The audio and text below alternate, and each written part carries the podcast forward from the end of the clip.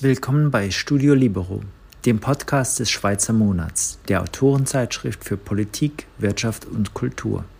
Heute spricht Chefredakteur Ronny Gropp mit dem Ökonomen Fabio Canetsch über Geldpolitik. Canetsch lehrt an der Universität in Neuchâtel und betreibt einen eigenen Podcast, den Geldcast. Doch jetzt direkt ins Gespräch. Fabio, die Geldmengenausweitung der Zentralbanken hat sich in den USA, in Japan, in Europa etwa verfünffacht seit 2008, in der Schweiz gar verfünfzehnfacht. Ist das nicht extrem? Ja, doch, das ist extrem, wenn man es vergleicht mit wie Geldpolitik gemacht wurde vor der großen Finanzkrise von 2008, ist das extrem. Damals hat man einfach die Zinsen nach oben und nach unten geschoben und das konnte man machen mit ganz marginalen Veränderungen der Geldmenge.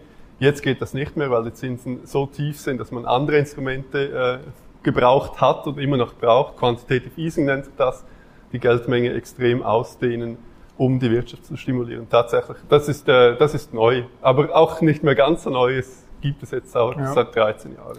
Aber jetzt ein großer äh, Teil dieser Geldmengenausdehnung, der passierte in diesem Corona-Jahr äh, 2020 das ist ja, das, das hat jetzt, äh, also auch wenn man die Grafiken anschaut, äh, Alexander Janssen hat äh, bei uns im Schweizer Monat einen Artikel geschrieben mit, mit Grafiken drin. Da sieht man, dass es wirklich 2020 regelrecht explodiert. Das ist doch auch für dich, der das schon länger beobachtet, etwas ganz Neues. Ja, die Größenordnung hat mich auch überrascht, muss ich ehrlich sagen. 2008 hat man gedacht, ja, so etwas gibt es nie mehr, so steil rauf, die Geldmenge. Dann kam 2020 und es war noch steiler und noch weiter nach oben. Also die, das Ausmaß hat mich selber auch überrascht. Ähm, wenngleich man sagen muss, es war absehbar. Jeder wusste, wenn die nächste Krise kommt, das wusste man 2018 und 2019 schon, wenn die Krise kommt, dann wird es wieder zu einer großen Geldmengenausweitung kommen, weil der Grund, die Zinsen waren immer noch tief, 2018, 19 und auch kurz vor der Krise 2020. In den USA, USA etwas weniger, in Europa aber schon, da sind sie bei minus 0,5 Prozent. Das war also total absehbar, dass das kommt und meiner Meinung nach hängt das tiefe Zinsniveau mitunter auch mit der Geldpolitik zusammen, die die Notenbanken machen, mit der geldpolitischen Strategie, die die Notenbanken fahren. Da können sie vielleicht auch selbst etwas dagegen tun. Nicht nur, es gibt auch andere Faktoren, aber auch die Notenbanken, die mitschuld sind, dass die Zinsen noch immer so tief sind und dass wir jetzt wieder diese große Geldmengenausweitung gebraucht haben. Aber ich denke, dass es äh, auch notwendig war, weil der Treasury Market, das ist der Markt für kurzfristige Staatsanleihen in den USA, der ist total zusammengebrochen im März. Also was dort passiert ist, ist sehr spannend, denke ich. Das war eine der ersten Krisen, wo gleichzeitig der Aktienmarkt abgestürzt ist und der Anleihenmarkt in, der US, in den USA vor allem. Und dieser Anleihenmarkt ist wichtig. Wenn alle dort ihre Papiere verkaufen, steigen die Zinsen mitten in der Krise und genau das möchte man nicht. Dann verlieren diese Anleihen an Wert und die Banken, die kommen in ein Riesenproblem, die machen Verluste auf Aktien und auf Anleihen und dort ist das Fett dann eingestiegen. Aber ich kann mich erinnern an 2011, äh, 2012, Griechenland-Krise, da dachte man immer, äh, es bricht alles zusammen. Wenn man jetzt schaut mit dieser Geldmengenausweitung in der Grafik und zurückblickt, äh, da haben man damals auch geschrieben, mein Gott, das ist eine unglaubliche Ausweitung und das sind jetzt so kleine Hicks da mhm. in der Grafik, während inzwischen alles noch viel extremer wurde. Ja, das, äh, das, das ist tatsächlich so. Zeigt vielleicht aber auch, dass diese Angst vor dieser Geldmengenausweitung vielleicht unbegründet ist. Oder zumindest können wir das sagen für 2008 und 2012. Was nicht passiert ist, ist eine große Inflation. Viele haben gewarnt, 2008 und dann 2012, mhm. wie du es richtig sagst, wieder. Mhm. Jetzt kommt die Inflation, die Geldmengenausweitung ist so krass, das muss zu einer Geldentwertung führen, hat aber nicht dazu geführt. Genau, du hast einen Republikartikel geschrieben und darin äh, steht, es wäre problematisch, jetzt die Zinsen anzuheben.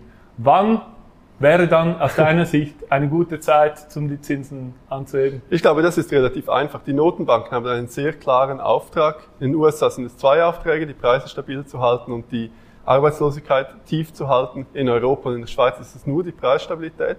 Und das ist sehr klar definiert. In Europa heißt das, äh, die Inflation muss unter, also nahe, aber unter 2% sein, irgendwo zwischen 1,8 und 1,9%. Wenn man dort ist, kann man die Zinsen anheben. Oder um noch genauer zu sein, wenn die Inflationsprognose über zwei oder drei Jahre hinaus über dem Zielwert liegt, dann kann man die Zinsen anheben. Vorher kann man das meiner Meinung nach nicht. Die Notenbank sollte meiner Meinung nach nicht selbstständig entscheiden, ja, dieses Inflationsziel, das ist uns jetzt nicht mehr so wichtig. Wenn wir jetzt die Zinsen anheben, ist es vielleicht gut für die Sparer, ist es vielleicht gut für den Finanzmarkt. Ich sage hier extra vielleicht, das ist umstritten. Aber die können nicht einfach sagen, ja, die Inflation ist ein Prozent, wir heben jetzt die Zinsen an. Die haben einen gesetzlichen Auftrag und den müssen sie erfüllen. Mhm. Und äh, das Argument ist ja immer, äh, man würde damit die Konjunktur abwürgen. Wenn man das jetzt aber in fünf Jahren macht oder in zehn Jahren, äh, wird man genau dann auch sagen, ja nein, jetzt kann man es nicht machen, weil das würde ja die Konjunktur abwürgen, oder?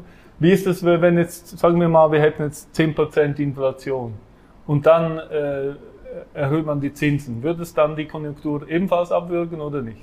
Und ich weiß nicht, wenn du meinst, mit man sagt, man, man wirkt die Konjunktur ab. Ich würde auch sagen, Zinserhöhungen jetzt oder auch vielleicht im nächsten Jahr sind schlecht, weil sie die Konjunktur abwürgen. Aber ich mache den zusätzlichen Schritt und sage, man darf die Konjunktur nicht abwürgen, weil wir noch ein bisschen mehr Inflation brauchen. Wir sind viel zu tief mit der Inflation, deshalb brauchen wir eine laufende Konjunktur. Was ich nicht sagen würde, ist, die Inflation ist bei 5%, wir sollten die Zinsen nicht anheben, weil es dann der Wirtschaft schlecht geht. Nein, wenn die Inflation 5% ist, dann muss man die Zinsen anheben, das ist ganz klar. Mhm. Äh, ich habe ein Buch gelesen von Unternehmer Jeff Booth, der sagt, die Deflation sei nicht zu fürchten, sondern letztlich unausweichlich, weil aufgrund der Technologie, weil die Technologie mehr und mehr Bereiche unseres Lebens einnimmt, ist ein äh, neues Zeitalter der Deflation, wie wir es noch nicht gesehen haben, unvermeidbar. Und das würde auch erklären, warum wir immer noch keine Inflation haben, weil die äh, technologischen Produkte immer billiger werden. Also eine Harddisk, die du vor zehn Jahren gekauft hat, äh, hast, äh, hat wenig Speicher gehabt, aber viel gekostet. Und heute kostet sie vielleicht immer noch so viel, aber hat hundertmal so viel Speicher. Ich denke, dass das, das bessere Beispiel ist hier einfach der technologische Fortschritt oder die Globalisierung im Allgemeinen, dass wir viel mehr Preisdruck oder auch Lohndruck international haben, beispielsweise aus China. In China produzieren viele Leute neu mit im Weltmarkt und wir können schlecht mit denen konkurrenzieren. Das hält den Lohndruck auch in der Schweiz tief. Das ist ein, ein gängiges Argument, äh, das vorgebracht wird, um zu erklären, warum die Inflation seit Jahren tief ist. Und ich bin da auch absolut einverstanden. Da können die Notenbanken überhaupt nichts dagegen tun. Die sind komplett machtlos gegenüber diesen realen Entwicklungen. Wo sie aber meiner Meinung nach nicht machtlos sind, ist auf der nominalen Seite. Das ist, das ist ihr Gebiet, dort wo es um Preise geht. Und da kann man dann Milton Friedman wieder bemühen, der gesagt hat, Inflation ist überall, immer und überall ein monetäres Phänomen. Das heißt, man könnte Inflation immer herbeiführen, wenn man möchte. Die Extremvariante ist, ist das bekannte Helikoptergeld. Man fliegt über die Schweiz und wirft wie blöd Geld ab. Das würde ganz bestimmt, ganz bestimmt zur Inflation führen. Möchte man natürlich nicht, weil es dann aus, aus der Hand geht, viel zu extrem, Dynamiken, die man nicht abschätzen kann. Mit dem möchte ich nur sagen, es ist möglich, wenn man es, wenn man es wollte. Wenn wir aber in der Schweiz äh, ein Inflationsziel haben zwischen 0 und 2 Prozent und Thomas Jordan mitten in der Krise, im Oktober war das, glaube ich, eine Rede hält und sagt, und über die Gefahren von hoher Inflation spricht, wenn die Inflation bei minus 0,5 damals lag oder so irgendwas dort, mhm. dort rum, mhm dann denke ich, ist das problematisch, weil man dann als Notenbank auch zeigt, dass man keine höhere Inflation will. Aber wenn man jetzt äh, schaut, was äh, Joe Biden letzte Woche gemacht hat, ein Konjunkturpaket von 1900 Milliarden Dollar. Äh, insgesamt habe ich gelesen, sind es äh, 6000 Milliarden Dollar, die, die jetzt bis jetzt gesprochen wurden für die Corona-Krise. Und das kommt ja zum Teil Helikoptergeld schon ein bisschen nahe, wenn man den Leuten einfach so einen Paycheck überweist, jedem Amerikaner. Ja, ich bin da nicht einverstanden. Helikoptergeld definiert sich für mich ähm, durch, durch zwei Sachen. Es ist ein, ein geldfinanzier geldfinanzierte Staatsausgaben. Eben nicht nur Staatsausgaben, wie es jetzt dieser Plan von Joe Biden vorsieht. Joe Biden nimmt Steuereinnahmen oder, oder äh, Staatsanleihen, also Leute, die ihm Geld übergeben, um diesen Plan dann auszuführen. Also er nimmt Geld von A und führt ihn B zu. Irgendwelchen Leuten mit Paychecks, wie du es angetönt hast, 1400 Dollar für jede und jeden, den, der unter 75.000 verdient. Helikoptergeld im Gegensatz dazu wird finanziert durch neu gedrucktes Geld. Das ist das, das uh, Defining Feature für mich von Helikoptergeld und auch in der Literatur wird das meistens so diskutiert. Aber es ist doch neu gedrucktes Geld. Die Geldmengen M0, äh, also alle Geldmengen werden ja massiv ausgeweitet und Man sagt immer, es sei nicht zur Staatsfinanzierung, aber an sich ist es doch zur Staatsfinanzierung. Das stimmt. Es, es passiert gleichzeitig, aber es ist nicht explizit gelingt. Wenn, wenn, nein, es ist eine semantische Diskussion, denke ich. Wenn wir das explizit linken und sagen, okay, der, der Staat beauftragt die Zentralbank Geld zu drucken, damit er sein, sein Stimuluspaket durch den Kongress bringt, dann, ist, dann wäre ich absolut einverstanden, dann reden mhm. wir von Helikoptergeld. Worüber wir heute reden, äh, ich bin mit dir einig, hat gewisse Ähnlichkeiten damit in diesem Sinn, dass gleichzeitig ein großes Staatsausgabenpaket kommt und gleichzeitig eine große Geldmengenausweitung, gleichzeitig kauft die Notenbank sehr viele Staatsanleihen im Sekundärmarkt, immerhin, nicht, nicht ganz mhm. direkt, es, es schiebt das Geld nicht direkt ins Treasury, sondern lässt zuerst einen Dritten das kaufen, dann gibt es das Geld diesem Dritten. Ja, ja. Es kommt nahe ran und da, da gibt es Befürchtungen, ob das gut oder schlecht wäre. Aber auch hier möchte ich wieder anfügen, die Notenbanken machen das nicht aus der Motivation, dem Staat seine Ausgaben zu finanzieren. Sie machen es, um die Inflation hochzudrücken, um ihr, ihren Auftrag zu erfüllen. Also mir kommt es äh, vor, also all die Maßnahmen, die die Zentralbanken machen, die die Regierung machen, das läuft doch eigentlich alles darauf hinaus, eine Krise, die schon längst äh, stattfinden müsste, einfach auf ewig hinauszuzögern. Und ich persönlich, ja, eine Wirtschaftskrise. Und ich persönlich glaube, das kann doch gar nicht funktionieren. Irgendwann muss man, muss man äh, die Probleme ähm, sehen und äh, mit ihnen umgehen. Am Ende haben wir doch einfach mit dieser Politik einen Staat, der alles rettet, alles zahlt, äh, für alles verantwortlich ist. Für mich ist das Sozialismus. Ja, du sprichst schon etwas Interessantes an. Das ist diese, diese konstruktive Destruktion. Das ist eine gute Sache, Krise als Chance. Da gehen endlich mal all diese Firmen unter, ja. die, die schlecht laufen. Dann die gehen diese, genau, dann gehen die Arbeitnehmenden gehen zu gut laufenden Firmen. Gut. Ist es der Job der, der Notenbank, das zu erlauben oder zu verhindern? Meiner Meinung nach nein. Sie hat einen Auftrag und ich wiederhole das gebetsmühlenartig ja. immer mal wieder. Weil wenn man möchte als Politiker oder Politikerin, dass das passiert, dann kann man der Notenbank auch vorschreiben, sie soll die Inflation auf minus zwei Prozent fallen lassen von mir aus. Wenn man das politisch richtig findet, kann man das gerne in die Diskussion einbringen. Ist nicht meine Meinung, aber mhm. man kann darüber reden. Was man nicht darf, denke ich, ist der Notenbank sagen, lass doch die Inflation auf minus zwei Prozent fallen, dann haben wir diese konstruktive Destruktion, ohne ihr einen entsprechenden Auftrag zu geben. Der Auftrag ist klar, zwei Prozent mhm. in der Eurozone zum Beispiel. Mhm. Ich möchte auf deinen äh, Artikel auf republik.ch zu sprechen kommen, wo du eigentlich zuerst eine konservative ähm, also du, du, du führst den Artikel ein, äh, indem du sagst, hier zuerst mal das, was die Konservativen sagen, dann das, was die Linken sagen und dann äh, präsentierst du äh, vier alternative Optionen, gute Vorschläge zum aktuellen Geschehen und sagst, das sind bessere Lösungen. Mhm. Also, erstens, äh, vielleicht kannst du jeweils äh, kurz was sagen. Erstens, mehr steuerliche Umverteilung. Als Beispiel äh, schreibst du beispielsweise 100% des Börsengewinns an den Staat. Ja, vielleicht müssen wir einen Schritt zurück tun. Wie, wie hat dieser Artikel angefangen? Mhm. Wir haben uns bei der Republik äh, darüber ausgetauscht, wie die Diskussion ist über die Geldpolitik aktuell. Und wir haben das so wahrgenommen, dass, dass es eine konservative Debatte gibt, die sagt, die Nationalbanken, die Notenbanken im Allgemeinen, die sind viel zu expansiv, die sollten sich zurückhalten, die sollten die Zinsen nicht ins Negative drücken. Also quasi kurz zusammengefasst, Zinsen hoch, so schnell wie möglich. Und dann gibt es den linken Diskurs, der sagt, was die Notenbanken machen, ist alles des Teufels, weil es fließt nur in die Finanzwirtschaft und kommt nicht bei den Leuten an.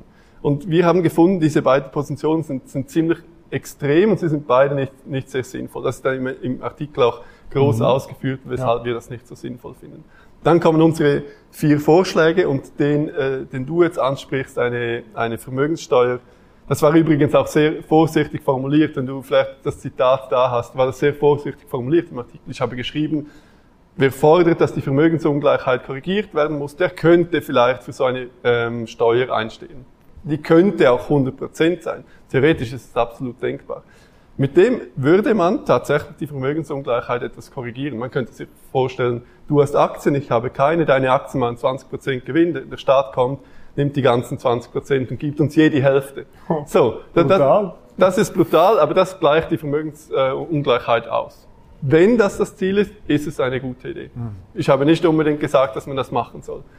Das Zweite, was problematisch ist, denke ich, an diesem Vorschlag ist, oder problematisch, was nicht ganz ideal ist an diesem Vorschlag ist, es adressiert das Problem der Vermögensungleichheit, aber nicht so sehr das Problem der Finanzstabilität. Für das haben wir dann andere Vorschläge gemacht. Genau. Der zweite Vorschlag ist eine schärfere Finanzmarktregulierung, also beispielsweise Banken zu mehr Eigenmitteln zwingen.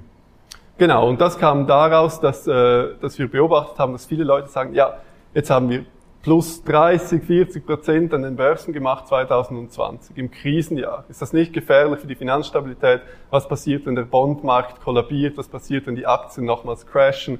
Geht dann nicht wieder das ganze Finanzsystem unter? Mhm. Und dann haben wir uns gedacht, ja, natürlich, das ist ein berechtigte, berechtigte Bedenken. Aber wie könnte man dem entgegenwirken? Man macht die Banken einfach stabiler. Dann können die Banken auch 30% Verlust tragen und wir müssen nicht wieder mit 50 Milliarden die UBS retten. Ja. Das, das würde dann dieses Problem adressieren der Finanzstabilität, aber nicht das der Vermögensungleichheit. Mhm. Der dritte Vorschlag ist mehr Schulden machen, also beispielsweise noch eine expansivere Geldpolitik äh, der EZB. Ja, nein, mehr Schulden machen wäre Fiskalpolitik. Das, das wäre dann, äh, das wäre bei den Staaten, das wäre vielleicht ganz konkret beim, beim Bund okay. in der Schweiz, dass wir sagen, nun, wenn die Zinsen bei minus 0,75 Prozent sind, dann reden wir davon, dass sie im effective lower bound sind, also dass sie nicht mehr tiefer gehen können. Und wir haben das auch gesehen in der Krise, Riesenkrise im März 2020, Thomas Jordan hat die Zinsen nicht gesenkt. Also die werden nicht noch tiefer gehen, auch wenn er manchmal sagt, ja, vielleicht minus eins liegt noch drin. Ich denke nicht, dass sie tiefer gehen werden. Und dann sagt uns im Prinzip die ganze ökonomische Literatur, dann kommt als Stabilisierungsinstrument nur noch die Fiskalpolitik in Frage, nicht die Geldpolitik. Die Geldpolitik ist, ist einfach ausgeschossen. Man kann dann Währungsmarktinterventionen machen, aber man sieht, wie gut das klappt, nicht wahnsinnig gut. Man kann das bei 1,05 stabilisieren, aber dann, dann ist es das auch. Also die einzelnen Nationalstaaten sollen mehr Schulden machen? Die einzelnen äh, Nationalstaaten sollen mehr Schulden machen, genau. Mhm. Und die vierte ähm, Option ist mehr Inflation, also zum Beispiel ein höheres Inflationsziel äh, zu setzen. Genau, das hat äh, die US-Notenbank hat das gemacht im August 2020. Die hat eine riesen Evaluation gemacht ihres geldpolitischen Konzepts, weil sie beobachtet hat, dass sie ihr Inflationsziel explizit gemacht hat, 2012 bei 2%. Vorher war das implizit auch 2%, aber seit damals ist es 2%. Und die Inflation im Durchschnitt seither ist, ist deutlich tiefer, ist ungefähr auf 1,6% wenn ich mich richtig erinnere, vielleicht 1,5% Ähm, was war dann die, die Überlegung? Die Überlegung war folgende. Wenn wir ein Inflationsziel haben von 2% und im Durchschnitt immer nur 1,5% erreichen, sehen das die Leute und passen entsprechend ihre Inflationserwartungen an. Die haben dann immer 2% erwartet, weil sie gedacht haben, ja, die Notenbank, die, kommt, die will ja auf 2%. Dann läuft das zehn Jahre so, dann sehen sie, ja, die kommt nicht auf 2, die kommt nur auf 1,5. Dann sinken die Inflationserwartungen auf 1,5 runter. Und jetzt kommt die Krux. Die Inflationserwartungen determinieren ziemlich stark, wie stark, die, wie hoch die Inflation heute ist. Also wenn du viel Inflation morgen erwartest, dann wirst du deine Preise tendenziell höher setzen, als wenn du wenig Inflation morgen mhm. erwartest. Und das gibt dann so eine Abwärtsspirale, dann sinkt die Inflation noch weiter, sinken die Inflationserwartungen noch weiter und schlussendlich auch die Zinsen. Mhm. Weil die Zinsen in der langen Frist sind eigentlich nichts anderes als einfach die Kompensation für die Geldentwertung plus den realen Teil. Mhm. Und dann sinkt das alles gegen Null oder sogar ins Negative, wie in der Schweiz, wo wir jetzt minus 0,75 Nominalzinsen haben, 0% Inflation. Äh, und da hat die Notenbank der USA gesagt, nein, wir müssen explizit sagen, dass wir den Durchschnitt bei 2% halten wollen. Und was mhm. bedeutet das neuerdings? Das bedeutet, dass sie nicht einfach sagt, egal was passiert ist in der Vergangenheit, wir probieren 2% anzusteuern. Sie sagt neuerdings, wir schauen zurück, wir schauen zurück und, und sehen, es war nur 1,5 in den letzten fünf Jahren, also versuchen wir zweieinhalb Prozent zu erreichen in den nächsten mhm. fünf Jahren, damit der Durchschnitt bei zwei ist. So wird dieser Teufelskreis durchbrochen von diesen sinkenden Inflation, sinkenden mhm. Inflationserwartungen und sinkenden Zinsen. Ja. Wenn ich jetzt als Liberaler diese vier äh, Vorschläge äh, anschaue, das ist für mich der Horror. Also, das denke ich. Äh, mehr, also mehr Umverteilung, mehr Regulierung, mehr Schulden und mehr Inflation. Also am Ende ist das eigentlich ein Anschlag auf die marktwirtschaftliche Geldordnung. Wenn man all diese vier Dinge umsetzt, äh, glaubst du dann, wenn, wenn, das, wenn das wirklich gemacht wird, dass am Schluss etwas Besseres entsteht, als wir heute haben? Ich verstehe nicht ganz, wo es ein Anschlag ist auf die marktwirtschaftliche Ordnung. Äh, wenn, wenn, du, wenn wir das, das ist ja eine Enteignung. Also, äh, Nein, ich bin nicht einverstanden. Und zwar deshalb nicht. Wenn die Inflation höher ist, sind auch die Nominalzinsen höher. Also in der mittleren Frist hat die, hat die Notenbank keine Chance, den, den, sogenannten Realzins zu beeinflussen. Der, Nominalzins, wie wir ihn alle kennen, den wir auf dem Bankkonto bekommen oder eben nicht bekommen aktuell, setzt sich zusammen aus zwei Komponenten, der Entschädigung für die Geldentwertung und dem realen Teil. Der reale Teil ist sowas wie, ich investiere in ein Projekt, das hat ein Prozent Rendite, weil das gut funktioniert und dann habe ich ein Prozent Gewinn gemacht daraus. Das ist der reale mhm. Teil. Mhm. Und die Notenbanken können das nicht beeinflussen. Der reale Teil, der hängt davon ab, ob jemand gute oder schlechte Ideen hat. Wenn jemand gute Ideen hat, wenn es viel technologischen guten Wandel gibt, wenn es viel Globalisierung gibt, dann ist der reale Teil hoch. Anders ist er tief.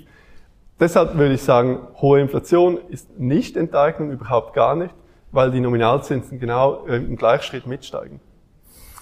Ja, aber wenn ich jetzt, äh, keine Ahnung, 1000 Dollar oder 1000 Euro haben, äh, dann, äh, äh, also mit mehr Umverteilung werden mehr Steuern weggenommen, mit äh, mehr Regulierung, äh, ja, da sind vor allem Firmen betroffen, aber auch Individuen. Äh, mehr Regulierung ist, ist am Ende auch äh, nicht das, was man sich aus Wirtschafts, von der Wirtschaft her wünscht. Mehr Schulden machen, äh, das äh, führt zu, zu einem Szenario, wo, wo man am Schluss äh, einen dysfunktionalen Staat hat. Und mehr Inflation ist aus meiner Sicht dann eben doch äh, eine Enteignung, oder? Also dann das, die, äh, sinkt die Kaufkraft meiner 100 Dollar oder meiner 100 äh, Euro. Ne, vielleicht nur ein Wort zur Inflation und dann ja. auch noch was zu, zur Regulierung. Mhm. Nein, ich denke nicht. Natürlich sinkt die Kaufkraft deiner, deiner 100 Dollar. Aber wenn du die 100 Dollar einfach rumliegen lässt auf dem Bankkonto, bekommst du ja auch mehr Zins darauf. Also da du in der Jahr also Moment kriege ich gar keinen Zins. Ich muss Klar, ja du würdest, zahlen, wenn ich äh, du würdest einen höheren Betrag habe. Du würdest aber mehr Zins bekommen, wenn die Inflation höher wäre. Das, das steigt, das steigt gemeinsam.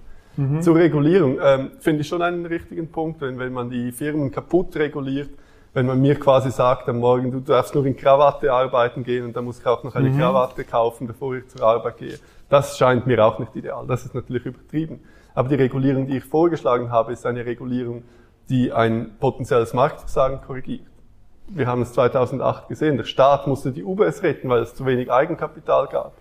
Und heute ist diese Sorge wieder im Raum. Ich sage nicht, dass ich diese Sorge speziell ähm, besorgniserregend finde an sich, aber die, die Sorge ist im Raum, dass die Finanzmärkte übertreiben, dass es zu einem großen Crash kommen konnte und dass das das ganze Finanzsystem runterreißt. Wenn das passieren sollte, ist es ein Marktversagen, weil dann muss wieder der Staat einsteigen. Deshalb das ist ein Politikversagen, weil äh, es ist ja diese Too Big to Fail Problematik und ja. äh, ich kann mich erinnern, äh, der SP-Präsident, der damalige, und Blocher sind ja damals zusammen aufgetreten, um zu sagen, jetzt müssen wir was machen zu dieser Too Big to Fail-Problematik. Und wenn seither nichts oder zu wenig passiert ist, das ist ein Politikversagen, nicht ein Marktversagen. Ähm, ja, ich denke, da würde ich dir in gewissen Weisen recht geben. Es ist ein Politikversagen, dass das Eigenkapital nicht deutlich höher ist der Banken. Aber wenn es danach zu, zu, einem, zu einem Crash kommt, das ist, das ist nicht das, was man sich als liberaler Ökonom wahrscheinlich wünscht oder Ökonomin. Dass Firmen crashen können, eigentlich Konkurs gehen sollten und dann nicht Konkurs gehen, weil der Staat kommen muss. Und der Staat wird kommen, auch jetzt noch, wenn eine Bank unterzugehen droht, dann wird der Staat einsteigen. Mhm. Ja, also äh, deine vier Punkte, ich sehe auch, äh, dass die Zentralbanken und die Staaten diese vier Punkte ja genauso befolgen, wie du das vorschlägst. Und äh, für mich heißt das einfach, äh, dass ich je länger mehr einfach keine Dollar und keine Euro halten wird, werde oder schaue, dass ich irgendwie alternative Investments finde. Ich habe mir ein Auto gekauft letztes Jahr, äh, weil ich fand einfach besser ein Auto zu haben als Geld, das einfach weniger wird.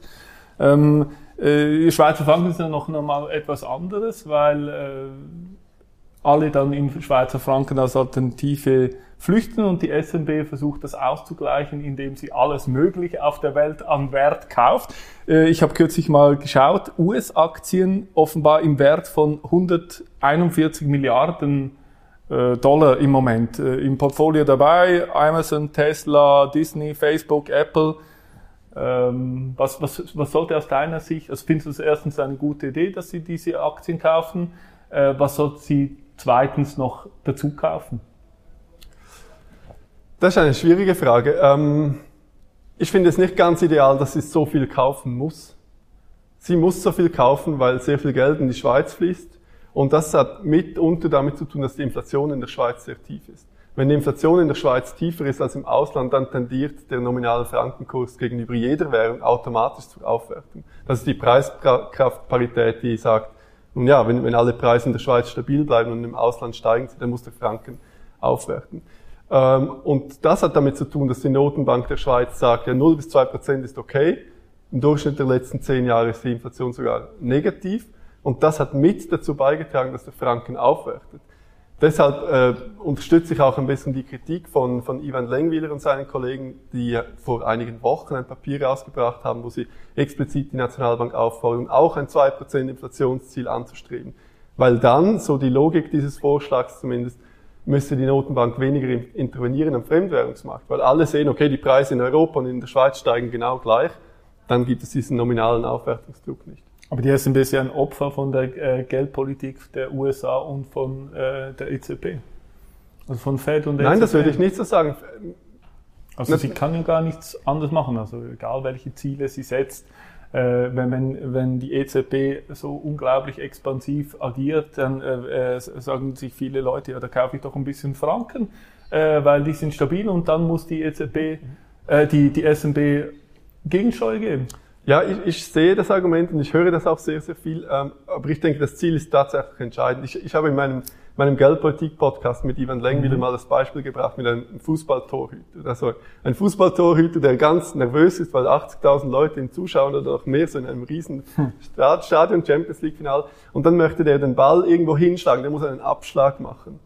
Und jetzt kann der sich sagen, ja, ich bin, ich bin nervös und alles zittert mir, ich schlage ihn einfach irgendwo hin, irgendwo in die gegnerische Hälfte.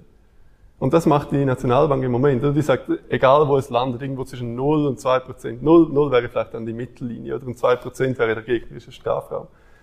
Die Nationalbank kann aber auch hinstehen und diesen Torhüter mimen und sagen, ich möchte direkt an den gegnerischen Strafraum hinschießen. Und wenn das alle wissen, dass dieser Torhüter immer an die gegnerische Straf, äh, Straf, äh, Strafraumgrenze schießt, dann funktioniert das auch, weil es die Erwartungen beeinflusst. Da kommen wir zurück auf was ich vorher gesagt habe, diesen Teufelskreis. Wenn die Inflation tief ist und immer weiter fällt, fallen auch die Inflationserwartungen. Mhm. Da muss die Notenbank meiner Meinung nach ganz explizit auch kommunikativ Gegensteuer geben und nicht nur kommunikativ, sondern auch mit einem passenden geldpolitischen Konzept, wo sie sagt, nein, wir ziehen auf zwei Prozent und wir machen alles, um nach, auf, auf zwei Prozent zu kommen. Wenn das glaubwürdig ist, dann steigen die Inflationserwartungen. Und wenn die Inflationserwartungen steigen, dann steigt auch die Inflation. Das ist die ganze Logik dahinter.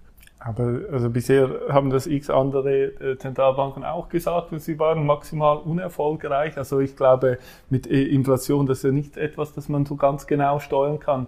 Es gibt ja auch diesen Vergleich mit der Ketchupflasche, oder, dass man schüttelt, schüttelt, schüttelt, es kommt nichts und dann irgendwann sind die ganzen Pommes frites äh, bekleckert, oder? Das ist ein guter Punkt. Vielleicht kann ich nachher kurz auf ja. dieses Ketchup-Beispiel zurückkommen. Aber ich bin nicht ganz einig mit dir, dass die Notenbanken das schon immer gesagt haben. Die haben schon gesagt, ja, unser, unser Ziel ist zwei Prozent. Aber neu ist eigentlich erst, was das FED macht. Die sagt, wir wollen ein Überschießen der Inflation.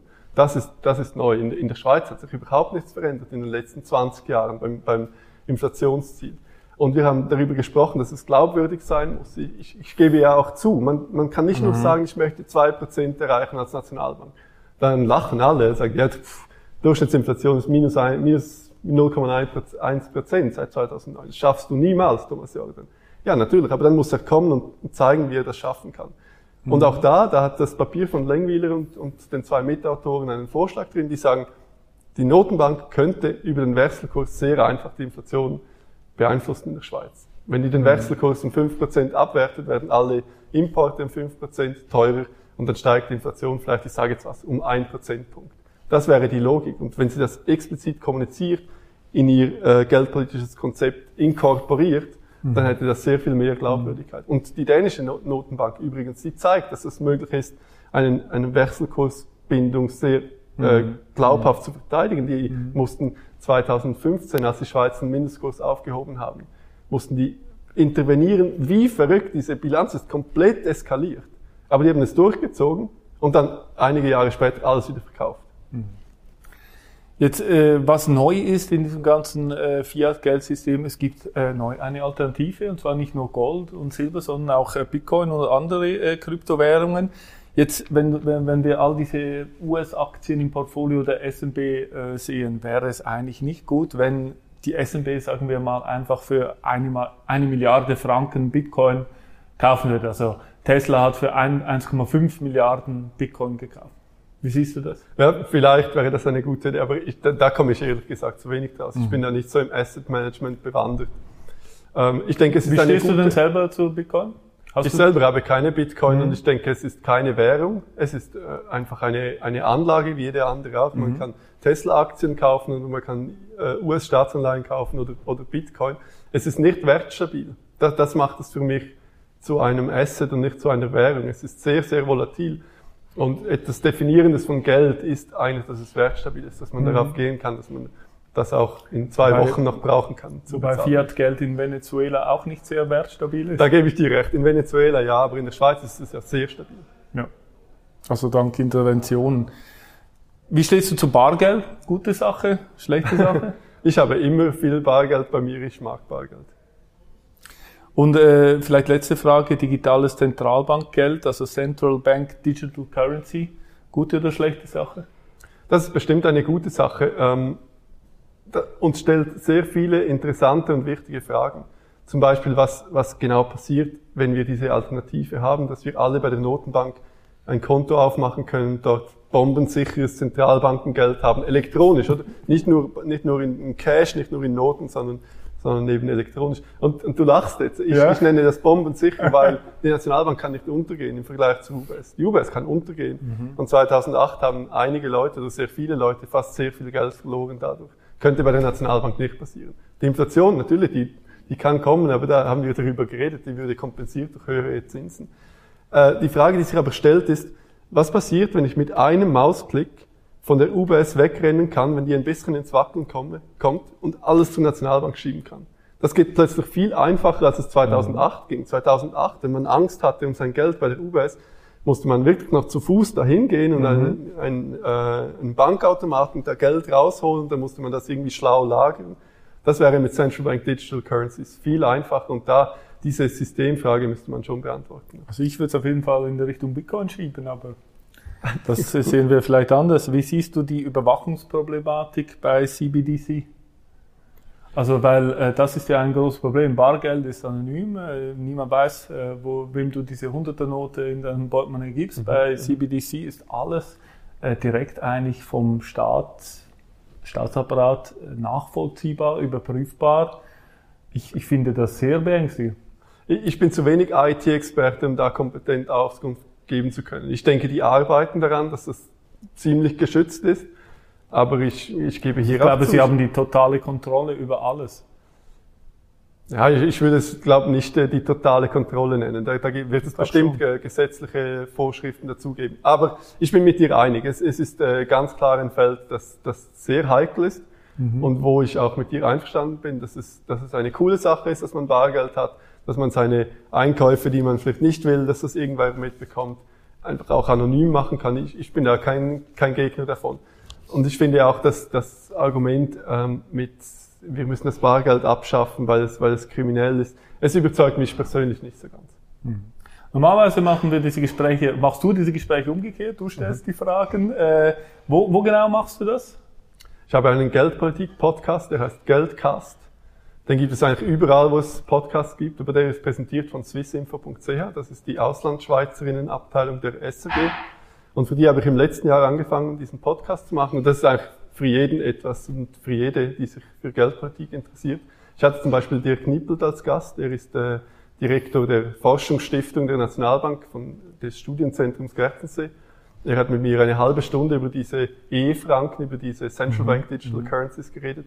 Und auch als Gast jetzt zugesagt hat Eimer Brunetti, da freue ich mich sehr drauf. Ich habe Ja. mit ihm zusammengearbeitet an der Uni Bern und er kommt voraussichtlich im Juni zu mir.